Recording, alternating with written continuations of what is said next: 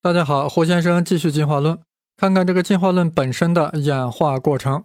话说拉马克和达尔文啊，先后亮出了自己的进化理论，前者是用进废退，获得性遗传；后者是自然选择，适者生存。那到底谁是正确的呢？科学当然是要拿实验来说话的。有个叫威斯曼的大神捉了一堆老鼠，然后把它们的尾巴全都剪掉，然后呢，再把它们下一代的尾巴也都剪掉，连剪了五代啊。然后观察每代的老鼠的尾巴长度有没有变化，最后发现到了第五代的老鼠尾巴依然跟它第一代一样长。于是这个威斯曼啊就宣称，基于获得性遗传的拉马克理论是不正确的，因为剪了尾巴的老鼠后代尾巴还是一样长，并没有用进废退，更没有获得性遗传。哎，大家觉得威斯曼这个实验咋样？扯淡吧？你威斯曼难道不知道犹太人一出生就要进行割礼吗？从耶路撒冷一直割到了柏林，再割到了纽约，又割回了耶路撒冷，已经割了两千多年了。犹太人那玩意儿不照样存在吗？照样要还切吗？这不就足以说明问题？那还需要剪老鼠的尾巴吗？这里顺便说一下，在公元幺三幺年，罗马皇帝哈德良要废除犹太人的割礼习俗，结果还引起了犹太人的大起义。关于这些历史的详细情况呀，那去听我的另外一个系列，正在讲犹太历史的系列《耶路撒冷》啊。节目在我的新栏目《胡先生文史札记》。回到我们刚才割老鼠尾巴，难道拉马克理论如此脆弱？五代老鼠剪尾巴就把它摧毁了吗？其实呀，明眼人可以看到，剪掉老鼠尾巴与拉马克的进化论无关，因为这不是老鼠为了生存奋斗而获得的成果。剪尾巴虽然废掉老鼠的尾巴功能。但这并非是老鼠自己废的，而是人为的剪切，所以与拉马克所说的用进废退啊没啥关系。说的更生活化一些，我们每个人每个月是不是都要剪头发呀？头发照样长，而且我们的后代啊照样有头发。这跟拉马克的理论有个 nothing 关系。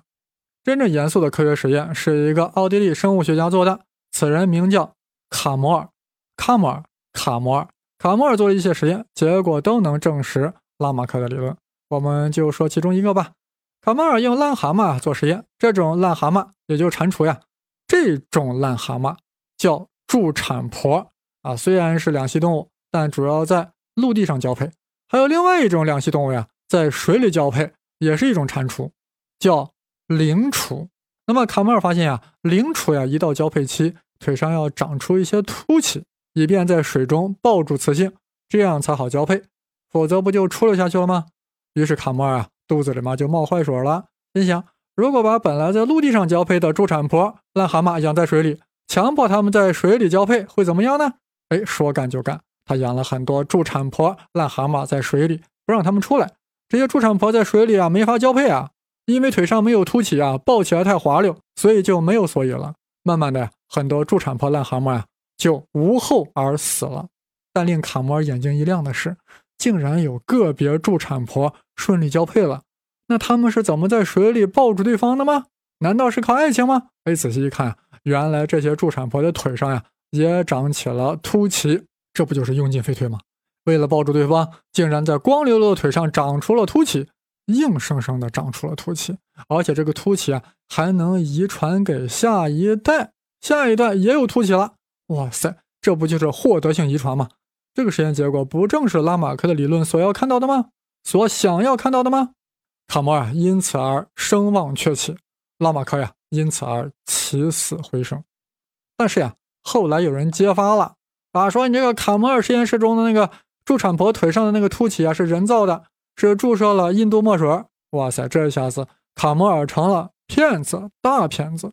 卡摩尔呀本身也承受不了这个压力，就自杀了。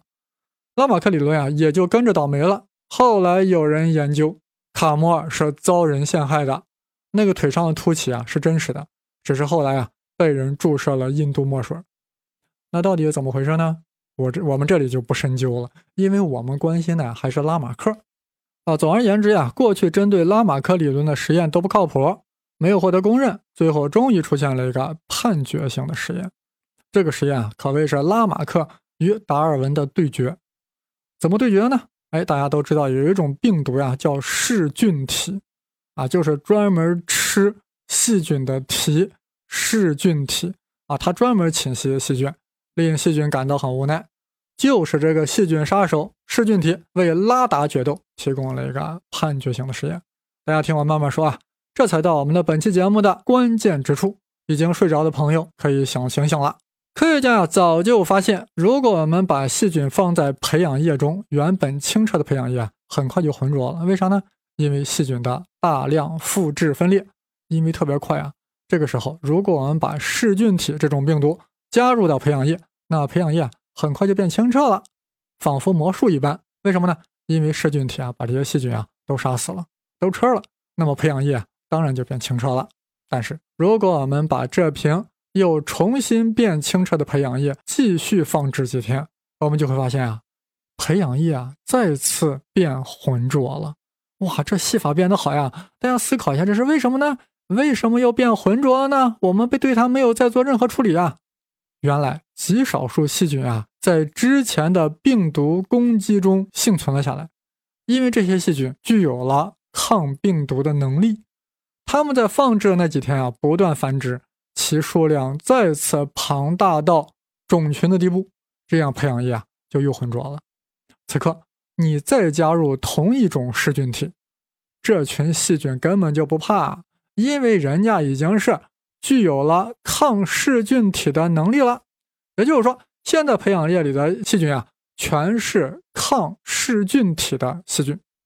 后文呀，可能我就会说简称了，就把。具有抗噬菌体能力的细菌叫抗性细菌，这就是细菌的进化呀，从不能抵抗噬菌体进化成为抗噬菌体的细菌。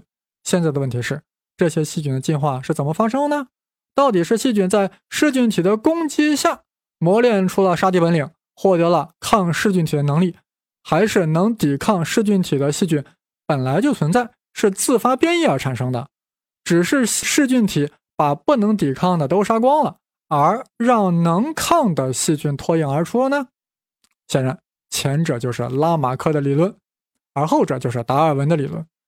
那么，两大理论在小小的细菌和噬菌体上展开了一次关键性的对决。到底是细菌在和噬菌体的遭遇战中获得了抗的能力，还是在遇到噬菌体之前就有少数细菌发生了突变，自动？具有了抗的能力呢，变成了抗噬菌体了呢？这个问题啊，看似简单，但实验验证非常困难。首先，不管是哪种情况，普通细菌变成抗噬菌体细菌，这个事件发生的概率啊特别低。其次呀，不管是哪种情况导致细菌能够抗噬菌体，我们在检验是否有抗性的时候，都需要拿噬菌体来处理细菌。这样一来，怎么判断到底是细菌本身已经突变了呢？还是在处理的过程中，在对抗噬菌的过程中获得抗性了呢？哇，这个确实很不好办。办法总是能想出来的，人多聪明啊！具体是这样的：如果细菌突变是由于噬菌体的攻击而造成的，那么在没有遭到噬菌体的侵袭的时候啊，突变就不会发生，就不可能产生抗噬菌体的细菌。所以，抗噬菌的细菌的量呀。就不会随着培养时间的增加而增长。如果细菌是由自发性的产生突变而产生了抗噬菌体，那么在没有噬菌体侵袭的时候，也会不断的突变。这样，随着我们培养细菌的时间的增长，那么抗噬菌体的细菌的量就会随着培养时间的增加而增加。确切的说，其百分比就会增加。这样一来，通过观察抗噬菌体的细菌的数量变化。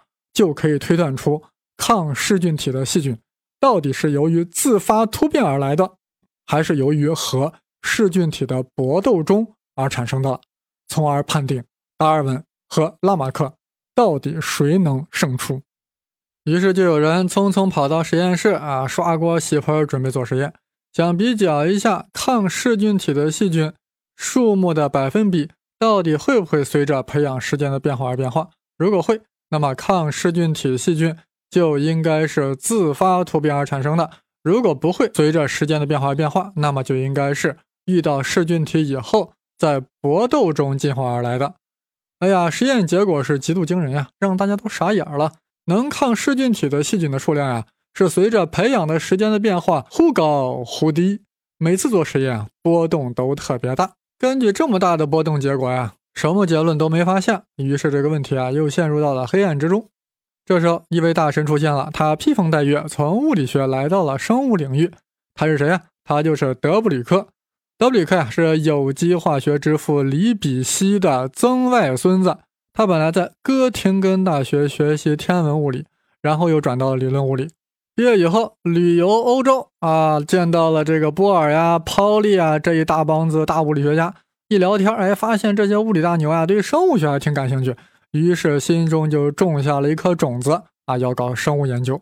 一九三七年，德布吕克跑到了美国，加入到了加州理工学院。在这里啊，他逐渐了解了细菌和噬菌体之间的故事和一些生物领域中有意思的问题。于是，德布里克准备挑战一下刚才我们说到的那个问题，也就是细菌抗噬菌体的特性到底是怎么来的？是自发突变而来的呢，还是在对抗中所产生的？因为是理论物理出身呀，德布吕克的思路一上来就跟生物学家不就不一样。他想的不是做实验，也不会啊，理论物理做啥实验？他想的是如何从理论上构建数学模型来解决这个问题，所以他就构建了两个数学模型。一个数学模型呀是基于细菌对噬菌体的对抗性是因为遭到了噬菌体的攻击而造成的，也就是说是按照拉马克的思路来构建的。另外一个模型呀是基于细菌啊是出由于自发产生突变，从而获得了抗噬菌体的能力啊，也就是按照达尔文的思路构建的。那么根据这两个数学模型呀，就可以分别计算出两种情况抗噬菌体的数量分别是多少。前者是一个相对固定的数量，确切来说呀，前者的分布是应该符合波松分布，而后者呀是不确定的，多种可能的波动相当大的，因为那是自发产生的突变，具有相当大的随机性，是另外一种分布啊。当然后来直接就按德布吕克的名字命名了，德布吕克分布。德布吕克构建好的数学模型，谁来具体做实验啊？他自己肯定不行啊，毕竟是理论物理出身呀。他的合作者卢瑞亚动手操作，他们把细菌培养在很多养菌板子上，板子上养细菌，板子是啥呀？然后就是碟子之类的东西嘛。实验室那伙实验员就叫板子啊，在板子上养了好多细菌，养了细菌的板子就叫养菌板，而且尽量保证啊各个板子上的细菌数量是一样的。然后用噬菌体侵袭各个板子，也就是说板子上细菌啊遭到了噬菌体的攻击。过一段时间呀，来观察各个板子上抗噬菌体的细菌数量。如果细菌果然是在噬菌体的搏斗中获得对抗性的呀，那么产生了具有抗噬菌体能力的细菌数量，在各个板子上呀就应该大体一样的，也就是要符合泊松分布。如果细菌所获对抗性与噬菌体侵袭无无关，而是随机突变而产生能能力，那么这个板上获得抗噬菌能力的细菌数量啊变化就特别大，那么它的分布呀就应该符合后来被称之为卢瑞亚德布吕克分布。当然了，你这分布名字得把卢瑞亚名字加进去嘛，对不对？毕竟人家做的实验嘛，对吧？好了，我这里说的很简单啊，实际上两者呀，德布吕克数学模型啊都有非常严格的推断，此去就列去了。好了，卢瑞亚的实验结果出来了，你猜是怎么样的？最后实验结果显示呀，每个板子上获得抗噬菌体能力的细菌数量变化非常大，也就是说，实验结果符合第二种数学模型的预测啊。当然，这个预测也是很有规律的啊，不是定性的大呀、小呀，是吧？符合那个德布吕克所预测那个比较大的那种分布。由此，德布吕克得出结论了：细菌获得抗噬菌体的能力啊，是由于随机突变而得到的，而并不是与噬菌体的斗争练出来的。这意味着什么？意味着拉马克的理论遭到了重创。所以，达尔文一下子就火爆了。人家细菌并不是在噬菌体的攻击下获得对抗性的啊，不存在什么用进用进废退。也就是说。细菌并没有用进废退，人家是自发性突变造成对抗性的，而噬菌体啊，只是起到了自然选择的作用，就是把没有突变、不具有对抗能力的细菌吃光了，从而把具有抗噬菌体能力的细菌留了下来。这不正是达尔文的理论的强大证据吗？自然选择吗？哎呀，后来有一个叫 Lidberg 的人啊，又做了一个实验啊，原理其实实质一样，但更简单易懂。大家再听听啊，反正这个实验最后得到的跟德布里克的实验结果类似。他也是呀，这个 Lidberg 啊，也是把这个细菌养在了很多板子上，然后呀，又把这些板子呀都复制一份怎么复制呢？就像盖章子一样。比如说，我们取一个取一块板子，就叫 A 板子吧。我们在 A 板子上养了很多细菌，对不对？然后拿一个跟 A 板子差不多的像章一样的东西，在 A 板子上一盖，A 板子上对应位置的细菌一部分是不是就粘到这个章子上了呀？然后他再把这个章子呀又盖在另外一块干净的板子上了，从而实现了对 A 板子的复制。那么复制后的这个板子呀叫 B 板子，哎，B 板子就是 A 板子的复制。大家要明白这个复制的关键是啥啊？为什么呀？用章子呀？好像说的很复杂似是吧？这个复制的关键在于位置的对应，因为这个细菌的数量特别大，所以你复制板子 B 上的每个细菌啊，就等价于原本 A 板子上相应位置的细菌。为啥等价于？你可以先想一想啊。那么复制完以后呀，他把 A 板子和 B 板子上的细菌啊都精心养大。然后用噬菌体来处理 B 板子上的细菌，啥叫处理？就是清洗嘛。结果他发现啥？大多数 B 板子上的细菌都会被噬菌体杀死，但少量活了下来，是不是？他再拿噬菌体啊去处理 A 板子，那当然 A 板子上的细菌大多也死了嘛，是不是？少部分活了下来。但令人惊讶的是啥？A 板子上活下来的细菌大多都是和 B 板子上活下来的细菌啊有着相同的位置。哇塞，这一点太重要了！这说明了啥？朋友，各位朋友，好好想一想，在思考这个问题的时候呀，我们首先要明白 A 板子和 B 板子的关系，为什么它们的位置有一种对应等价关系？B 板子是从 A 板子复制出来的，这意味着两个板子上对应位置上的细菌啊，有着同样的初始来源，也就是说，由同一个母细菌分裂而来的嘛，所以我们就可以认为。A、B 板子上同一位置的细菌啊，有着大体相同的遗传物质，它们的 DNA 是类似的，因为它们都是从一个母细菌中繁殖出来的嘛，是不是？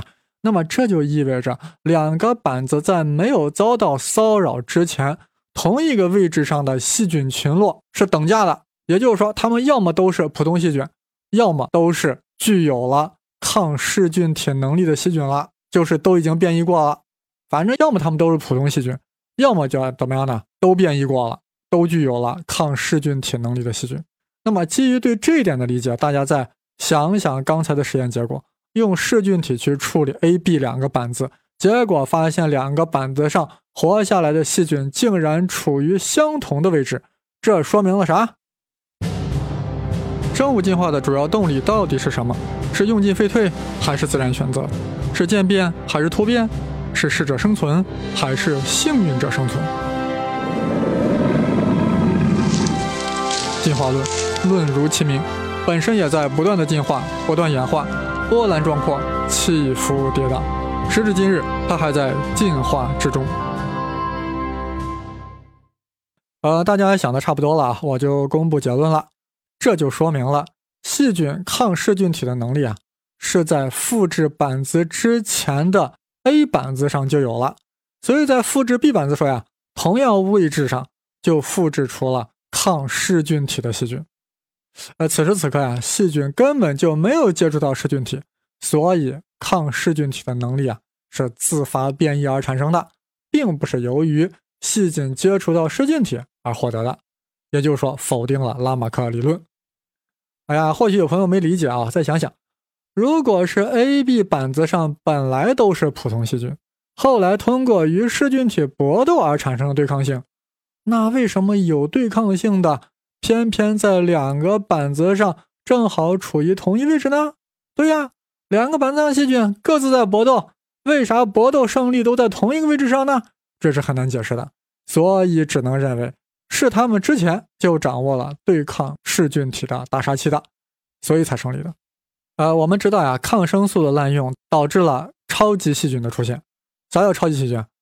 他烧进各种抗生素都不怕，对不对？能够对抗多种抗生素，结果导致很多抗生素慢慢就没效果了。